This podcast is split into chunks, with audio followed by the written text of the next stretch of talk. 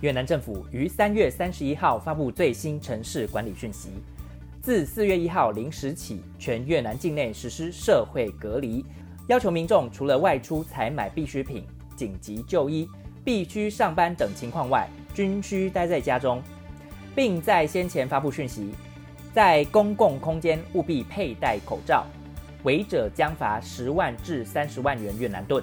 同时，因疫情影响，从二月初起停课至今的越南各级学校，仍尚未有进一步的开学消息。胡志明台北学校方面，为衔接台湾各级学校与教学行事力，目前决议于四月六号进行首度线上开学。正式到校上课时机，仍需等待越南政府解除集会禁令后，才能再次确认。以上新闻由 Summer Liu 整理报道。平时维持安全社交距离，室内一点五公尺，室外一公尺。爱你就要保护你。公共场所口罩戴好戴满。这世界上最恐怖的距离，不是生与死，而是你在我面前打喷嚏，却没有遮口鼻。正确搓揉洗手，不碰眼、口、鼻。肥皂洗手至少二十秒。洗手步骤：内外夹攻大力碗。政府守边境，你我守好眼、口、鼻。让一下，与你一起防疫。嗨，我是夏流，我喜欢把生命浪费在有趣的事情上。我浪费青春，浪费时间，浪费在任何一个有意义的日子里。现在。邀请你和我一起浪一下。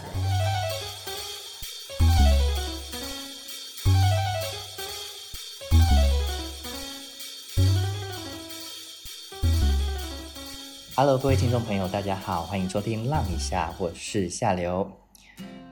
最近呢，武汉肺炎的关系，导致有许多的学校呃停课了。那在这个情况下，我们其实也有遇到，在越南这边呢。他们目前停课的状况也是，呃，从过年之后到现在为止都还是持续的停课。那目前这个状况其实影响了蛮多家长以及老师，甚至教育人员。那我相信，呃，听众朋友们应该也是蛮有兴趣知道这个部分的。所以我刚好邀请了我高中的学妹，目前在胡志明台北学校工作的 Julia，来，Julia 跟听众朋友打声招呼吧。Hello，大家好，我是 Julia。哎，Julia，我觉得还蛮好奇的哦，就是当初为什么哈，你会你会想要到越南来工作呢？在什么样的情况下，你想要就是刚好有这个机会可以到胡志明这边来工作？其实我在大学的时候一直想走的都是华语老师的路。是。那那时候的话，呃，在我大二的时候，刚好上一届的学长姐他们就是有第一届的跟胡志明台湾学校合作，然后就来这边带一个月的作文营。所以我那时候就觉得，哎，有这样的机会，感觉很不错。所以隔年的时候，我就也去申请了同样的计划。那是我第一次来到越南。那后来的话，因为其实我也有在修小教的课程。那修课程的当中呢，刚好我呃大学毕业的那一年，因为像修教育学程的，其实毕业之后都要先去学校实习嘛。虽然现在是改制变成先考试再实习，是。但在我们那个时候，其实是先去半年的实习，然后再参加。教师正式的考试，嗯，所以那时候呢，我刚好学校又有一个合作的计划，它是半年的实习，前面的两个月跟后面的两个月在我们学校的附设小学实习，那中间两个月是去雅加达的台湾学校实习。哦，所以你在当时就已经有海外实习的经验，这样子。对，所以我当时又花了两个月的时间在海外的台湾学校实习。那经过那一次的实习之后，你会发现，其实台湾的教育现场跟海外。就是虽然也是教中文的教育现场，它会有一些不一样的地方。那你目前来到越南，就是胡志明市台北学校已经多久了？我到这边已经一年半了。啊，一年半哦。那到目前为止，呃，越南给你的感觉，如果用一句话来形容的话，你会怎么形容它？我觉得越南是杂乱中，但是很带有自己的文化特色。哦，杂乱中带有自己的文化特色，这句话听起来好像有褒有贬的。就比如说，很多人讲到越南，他可能不知道越南有哪些有特色的东西，是。可是大家很常举的一张图片就是马路上的车流量，是。比如说满满的摩托车人潮，然后大家可能哎没有照红绿灯的秩序在左转右转，可是你会发现大家都。断中有序的可以避开彼此，然后让整个交通维持的很顺畅。对，这个这个部分还蛮特别的，因为其实有一些遇到我这边有一些朋友，他们来越南玩的时候，他们都会第一个疑问是说，哎，没有红绿灯，我要怎么过马路？对，我想你应该有一些朋友有这样的经验，这样子。然后在这个状况下的话，其实我后来还是会跟他们讲说，你要找到他们之间的一个节奏感。你刚刚有提到说你有在雅加达实习过嘛？然后所以你觉得雅加达的那个交通的状况跟越南相比，越南的交通状况会相对于雅加达来说更乱一些吗？呃，因为像越南的话，它其实呃。应该说雅加达的话，它其实是单行道。是，对。那单行道的话，它有时候，比如说，它跟台湾的那个驾驶方向是相反的。哦。对，所以它其实常常有时候一段路你要转到另外一边去，你可能要先走很长的一段才有办法转弯。对。那因为雅加达它是伊斯兰文化嘛，所以其实相对越南来说要更保守一点。骑路上骑摩托车的人，加上它空气的关系，并没有那么多。哦。所以其实越南在这边相对于你自己的经验上来说是。摩托车会越南比较多就对了，对。那在这个样的状况，毕竟你目前已经待过了越南，然后台湾就是在台湾实习过，然后也在雅加达实习过，在这三个地方啊，我觉得我们还是比较 focus 在越南好了。毕竟你在越南的时间有一年多了嘛，对不对？对，就是比较长的时间在越南进行教学。那呃，在越南的教学现场啊，以及台湾的教学现场。你会比较喜欢哪一个，或者是你觉得有什么差别？这样子，在台湾跟越南的话，我觉得台湾的小孩，因为毕竟中文就是他的母语，是，所以他在上课的反应速度上面会比较快，那也比较能搞懂老师的一些笑点啊，或是老师想要提醒他的地方。嗯，可是相对的，因为现在很多小孩家里各种三 C 产品，是，所以你有时候会觉得台湾的小孩有时候太社会化了。没有以前我们可能小学的时候这么的天真可爱哦，对。但到了海外之后，因为呃，像我们学校的话，一个班上可能会有五六个不同国籍的小朋友哦，对。所以老师上课的时候其实是有点比较国际化一点的感觉。是。老师讲的时候，你可能就要更调整自己的语速，然后用更浅显的方式或是一些肢体语言去让小朋友明白你要上什么，你要传达什么给他们。是。对。那。以相对环境来说的话，这边的小朋友其实他的生活环境也比较单纯一点，所以你会觉得小朋友更保有自己的天真可爱。嗯，对。你刚刚提到说，就是课堂上有呃各国国籍的学生，我还蛮好奇的，因为我们你是在胡志明台北学校工作嘛，对不对？那我本来大部分的人应该也都会以为说，胡志明台北学校里面应该只有台生或者是新二代的。跟台湾人比较有相关的。呃，这个学生进去，那为什么会有各国的学生也到胡志明台北学校里面去？嗯，因为我们学校其实大概创立二十多年，是最早期的话就是因应这些台商爸妈他们小孩的教育需求而创立的。是，但是到了后期的话，因为像我们学校很有趣的是，隔壁一边是韩国学校，一边是日本学校。哦，对对对对对。那后来就有些不同国家的家长想要把小孩送来学中文，所以像我们学校的话，其实。每个年级都会有一些韩国籍或是日本籍的小孩哦。那甚至去年比较有趣的是，有一对爸妈就是纯美国人，都是讲英文的，把他的小孩也送来我们学校学习。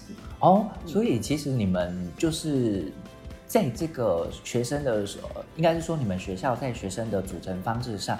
基本上是有各国跟台湾的教育现场相比的话，因为台湾本身它会是以台湾人为主体，至少百分之我想应该九十以上都还是中文中文为母语的一些台生们，就是在台湾的教育现场。可是如果搬到越南这边来，尽管还是胡志明台北学校，还是会有各国籍不同样，就是它是一个比较国际化的学习环境，对不对？对，所以有时候上课的时候，你可能就可以请不同国家的小朋友来分享一些他们的文化特色。或是小朋友也会有一些哎、他在跟同学相处的文化差异上的部分。哦，哎，那这个部分其实对从小的文化呃文化敏感度或者是跨文化沟通能力上，其实相对来说是比较有帮助的，对不对？对，包容性上可能会比较强一点。包容性真的比较强一点，嗯，我觉得还蛮特别的。那在在教过，就是你在台湾现场跟越南现场啊，既然你刚刚有提到说，就是胡志明台北学校这边有各国籍的学生，那想必他们的家长也是各国籍的家长，在你们你的经验上，是不是需要跟家长做一些沟通啊？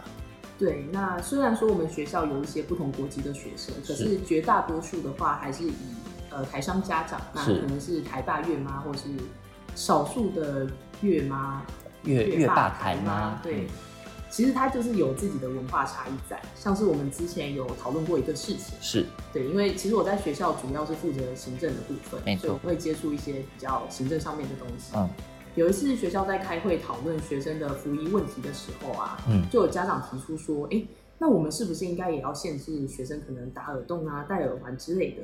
哦，比较像是台湾的那个政策，对不对，对就是比较照台湾的台湾的法令为民法这样子走。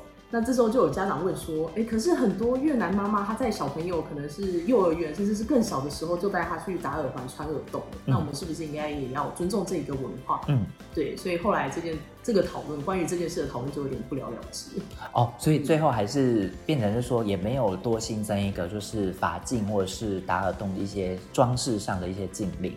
对，但就是还是会希望学生的穿着以简约为主。那如果你在学校的话，就不要戴太夸张的耳环啊那些东西。目前在台湾的教育现场，小教小学教育的部分，处是没有服仪，就是已经没有像我们以前那样要穿制服的状况？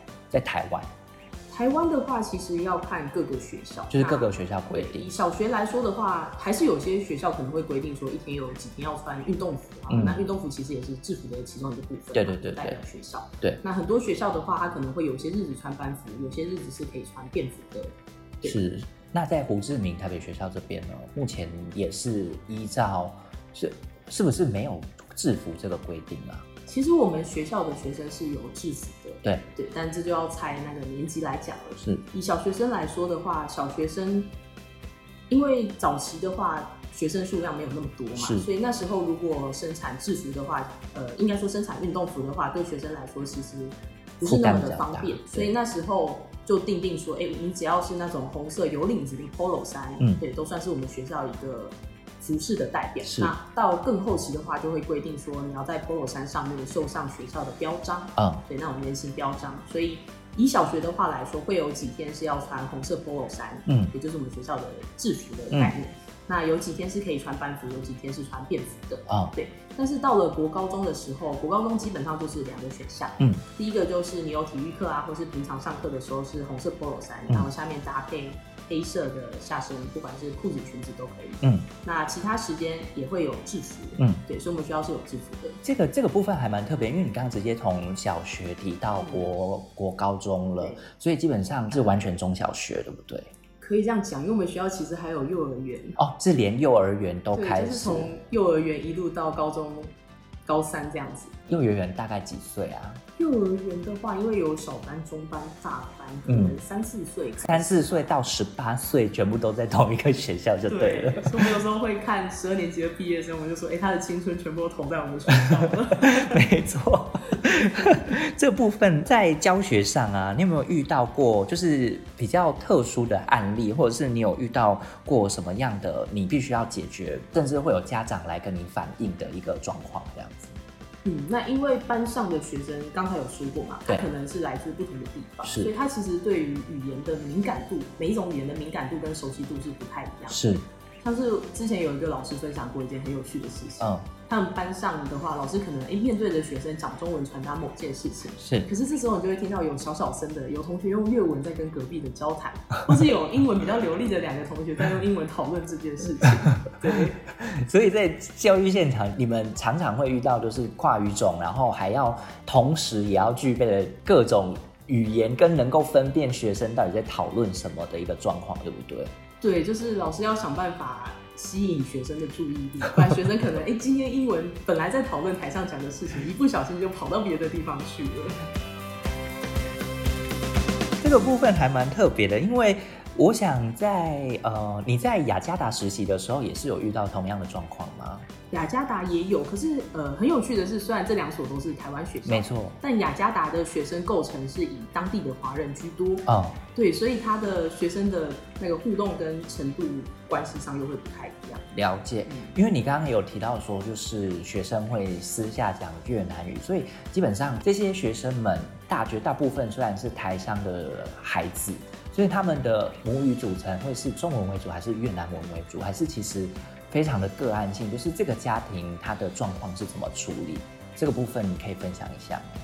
其实像我们学校的学生的话，还是要看他的家庭状况。嗯嗯，因为有时候可能虽然是台大院嘛，就家里会有讲中文的人，可是有时候爸爸就是很忙啊，所以小孩大部分都是给妈妈带的时候，他的越南文能力可能就会比较强，嗯那讲起来会比较流利。嗯，对。可是像有些的话，虽然说他妈妈爸爸是台湾人，嗯。但是可能因为工作的关系，爸爸妈妈回台湾工作，嗯。小孩反而是留在这边给呃越南的亲属照顾。嗯对，那我之前就有遇过一个学生，就虽然他妈妈会讲中文，但是因为家里的叔叔啊、婶婶都是讲越南文的缘故，嗯所以他反而到家里的时候，在功课上遇到困难的时候，没有人可以求救。嗯，对，那他到学校的话，就会常常有一些呃作业写不完，甚至是根本不知道怎么写，无从下笔的地方。嗯那老师就要针对这样的学生特别注意。哦，所以他就还要多花一点时间照顾这个学生，因为他的语言能力其实比相对来说比较弱一点，对不对？对，就是他可能小一、小二的时候基础就没有打那么好。嗯那你看到后来的话，我们一开始其实是学注音嘛，是都会有十周的呃国语课在上注音。是那他到后来的话，有时候可能光是连看个注音，他拼出来的发音都是错的。哦，对，老师就要特别费时。嗯，在这个部分，你们呃目前学校里面有针对这件事情做什么课后辅导？因为台湾蛮多学校是会做类似说什么课后辅导啊，或呃一些其他的政策来应应这样的做措施。那在胡志明台北学校目前的状况呢？其实我们学校比较特别的是，我们学校有一个专门补救教学的老师，是，所以他可能会利用中午的时间，嗯，来帮这些需要加强的学生拉出班来特别的加强。嗯，对。那像是如果是我自己班有教到的小孩的话，因为我是行政嘛，中午不用顾班级，所以我也会把呃程度比较需要提升的小孩，在中午的时候过来加强一些语言能力的部分。嗯嗯。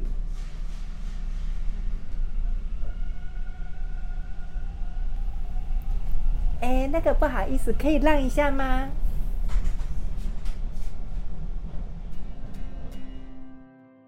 你应该有其他的朋友也是在台湾上当老师吧？有有。对对对，那你们有就是彼此讨论过这个这个部分啊？就是你有跟他们诉说过，就是你在这边遇到的状况，跟相对于他们在台湾遇到的状况，怎么去解决，或者是有没有什么不太一样的地方，或者是例如说呃他们会遇到，但是你可能没有遇到过的一个情况。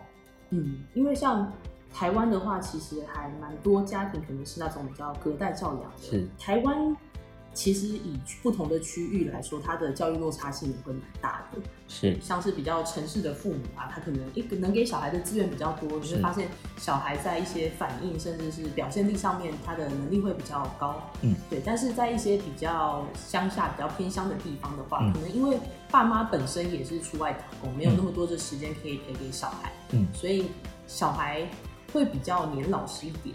哦对，你会觉得他们可能比较需要长辈的关爱，然后但是反应力上的话，就是有一些地方需要提升。嗯嗯就是各个地方不同老师需要努力的部分。了解，其实，在就是各个教育现场本身，它还是有不太一样的状况下，但是台湾在台湾可能会有常比较常面对到隔代教养的问题，可是在你这边可能会面对到是各各种文化上差异的，就是教学现场会有比较不同的执行方式的问题，对吧？对，就是大家面对的困难都不一样。对对对对对。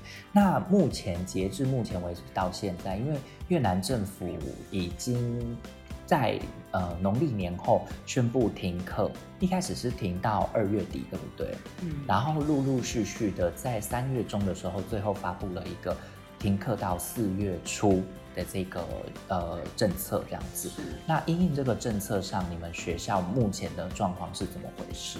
嗯，因为其实我们的开学日期已经改过第五次了哦，第五次了哦。是，所以每每一周可能都要面对，哎，下一周本来说要开学，然后周末政府又有新的公告，又在延期的状况发生。是嗯所以我们学校从大概前三周的时候，教务处就有请各老师准备一些线上的教材，是让学生可以自己在家研读。那有问题的话，也可以先问老师，就是是先进行一个。呃，算算自主学习的地方吧，嗯把他一些失去的记忆找回来。嗯，对。那像我们学校这礼拜也有讨论说，如果他到四月六号之后要再延期的话，其实我们如果再延下去的话，就会卡到呃新的学年的时间。对，那也会是一个问题。所以如果到时候再延期的话，学校可能会采取线上教学的课程。嗯，对。那线上教学大概分成几个部分，第一个就是跟呃课本内容有关的线上教材，让学生自行研读。嗯那除了这个之外呢，也会有老师线上讲课的时间。嗯那也会有特定的时间跟学生视讯讨论他们遇到的问题。嗯，对。那最后的话就是会有一个成果评量。所以它这个方式比较像是我们大学，我们大实习实际上是比较像我们大学时期在对那种远距离教学的感觉。对对对对对，所以这一其实在这个状况下，我觉得也是因应了某方面的教育教育现场上的弹性，然后可以想办法，因为毕竟台湾那一那一块还是照常的。照常的开学，然后照常的开课嘛，对不对？然后反而是越南，你们因为我觉得蛮特别的，是因为你们是其实算是是教育部底下的一个组织，对不对？就我们学校的定位其实还蛮特别的。对，可是你们又要因应当地的政策法令，然后你们的教育制度其实是跟越南的教育制度不太一样，对不对？嗯，我们的话基本上会针对呃以台湾的教育为主轴来进行，可是因为有时候可能有些学生家里住很远啊，是比如说我们学校很特别的是，我们从小一开始就是一到五都是整天课。哦，是对，因为他们需要跟哥哥姐姐，比如说一起从平阳甚至更远的古芝，每天花三四个小时搭车过来，是。对，那就没有办法分呃分开放学。那一般的越南小学他们是怎么的？他们的课程进行时间是怎么样进行？就你的了解，越南的话，好像大概会在七点多的时是间，在学校就是开始进行。是那我看他们的放学时间会大概在四五点左右，四五点左右，一样是一到五，每天一到五每天。然后之前好像有听说礼拜六有时候也会上课，哦嗯，。但是这个部分我就没有那么清楚。了解了解，所以主要你们都还是根据台湾的教育方针或教育政策来做，呃，来做这样的教学。但是实际上你们还是会面对到，呃，这些学生们，他们毕业，你们大部分学生们毕业的时候是会回到台湾去念大学吗？还是留在越南念大学？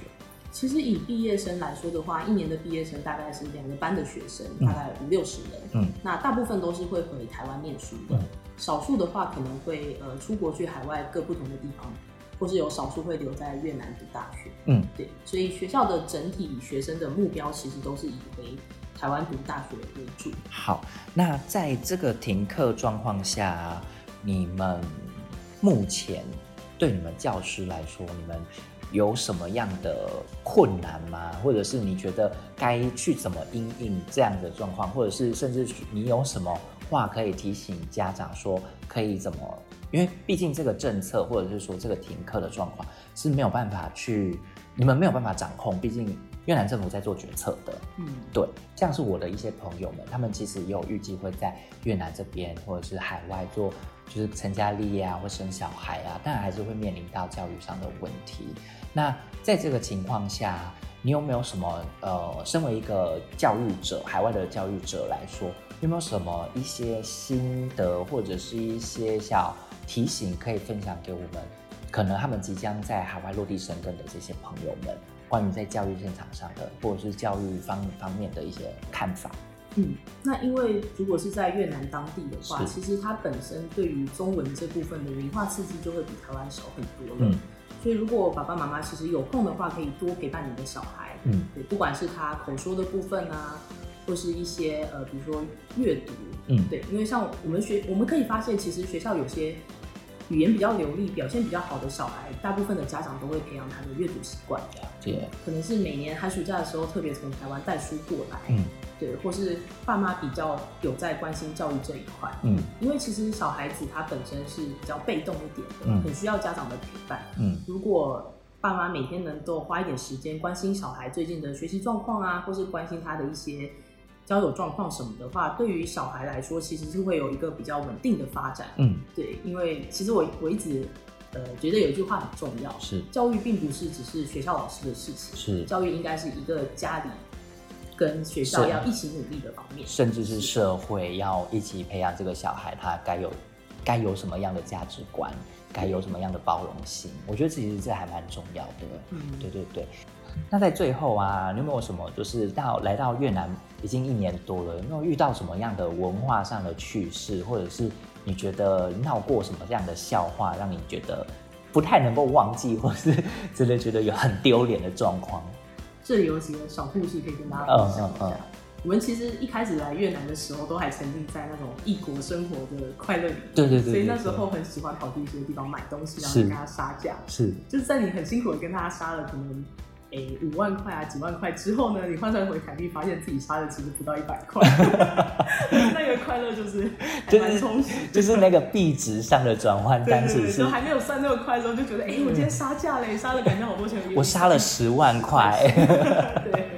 对，这个其实也是蛮多旅，我想应该也是蛮多那个观光客来越南玩的时候会遇到的问题。他们常常遇到，就是就会觉得说，哎，我杀了五万块，我觉得很多，但实际上杀了五万块，好像也不过才八十还七十这样的概念而已。对，但就是一开始的一个乐趣。了解，这还蛮有趣的。还有一件蛮有趣的事情是，我们之前有一次跟其他几个老师一起去吃饭，那因为有一个老师他在越南待比较久了，所以他就想请店员示范，呃，当地越南菜有一个是需要包把把食物包在一起的东西怎么吃给我们看。嗯，那个店员呢，他就在我们面前很利落的示范说，哎、这个食物里面可以怎么包啊，最后要加什么酱什么的。嗯，好，所以我们接下来理所当然的觉得他可能会哎帮、我们每个人包一个，或者教我们要怎么包。嗯，但是他在包完自己的那一份之后，就一口把它吃掉了。就是你说店员把自己的东西，他包的东西吃掉对，，店员就一口吃掉，然后我们就每个人都很傻眼的看着他。而且他是吃掉是你们的份，对不对？我就觉得 但现在肺炎的状况，他自己包的自己吃是也还 OK 啦，不然会有传染的疑虑。对，但是在当下，因为我们也才刚来，我们真的是有点错愕，哎、这是文化落差吗？怎么会这样？还蛮有趣的。好，那呃，当然在未来还你目前的计划还是会持续在越南胡志明学校，就是胡志明台北学校这边持续服务嘛，对不对？对，目前没有任何打算回台湾吗？目前的话，应该会在越南至少再待一两年的部分。那是之后的话，其实有想要去研究所进修，嗯，对，或是往华语教师的方向去发展，嗯就是看看之后的机遇，还有之后的规划吧。了解。整体而言，这个胡志明台北学校给你的感觉还是非常，目前还是算正面评价的吧？对，我觉得以呃跟可能跟外面的工作比起来，学校的教育现场毕竟还是比较单纯一点。对，对，那如果你真的有那一份教育爱，或是想要改变一些学生的话，我觉得这里其实是一个很好发挥的地方。嗯，相对于台湾来说，会觉得这边的弹性会比较大一点，是不是？对，因为其实像我们有些教材啊，虽然教材都是台湾运过来的，但是有些资源可能就是不像台湾的这么充足。是那老师的话就要想一些办法去因应这样子而做一些改变。嗯所以你可以有比较多尝试各种不同的教学方式，甚至是各种不同活动的空间。嗯好，那我们非常谢谢 Julia 这一次给我们的访问以及分享给我们听众朋友。那未来也希望你可以在不是明台北学校继续可以陪伴着我们一些台上的 青青学子们。对，那非常谢谢您今天的呃访问跟经验分享。那我们下次再见喽，拜拜再见，拜拜。